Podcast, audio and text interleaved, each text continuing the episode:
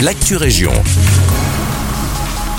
Bonjour à toutes et à tous, c'est Alexandre, ravi de vous retrouver cette semaine en ce vendredi 12 mai. On débute à Senef avec le Festival des Arts qui prend place sur la place Pen d'Agenais à partir d'aujourd'hui et jusqu'à dimanche. Cet événement, un festival gratuit et tout public, est une initiative citoyenne organisée par les ateliers d'expérience picturale et la Girel ASBL.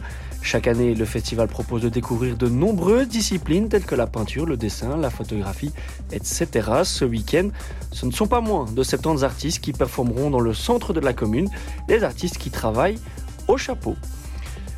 On passe du côté de la zone Nivelles-Genappe avec nos confrères de l'Avenir qui relayent les résultats de la grande enquête fédérale de 2021 en matière de sécurité.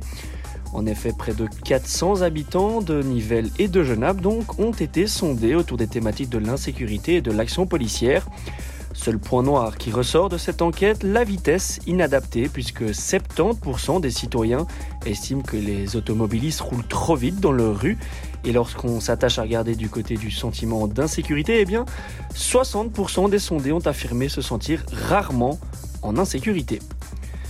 On termine avec d'autres chiffres, mais en Brabant Wallon cette fois, puisque la brochure Le Brabant Wallon en chiffres version 2023 est enfin là. Un ouvrage biannuel qui est édité par la Fondation économique et sociale du Brabant Wallon et qui rassemble des précieuses informations pour nos décideurs politiques.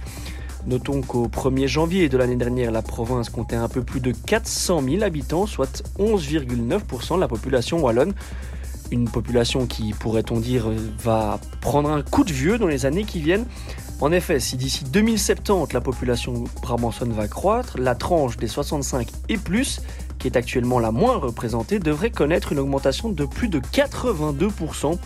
C'est bien plus que partout ailleurs en Wallonie ou dans le reste du pays, mais preuve qu'il fait bon vivre en Brabant wallon, la durée de vie masculine et féminine y est supérieure que dans d'autres provinces, tout comme le salaire brut annuel moyen ou encore le taux d'emploi.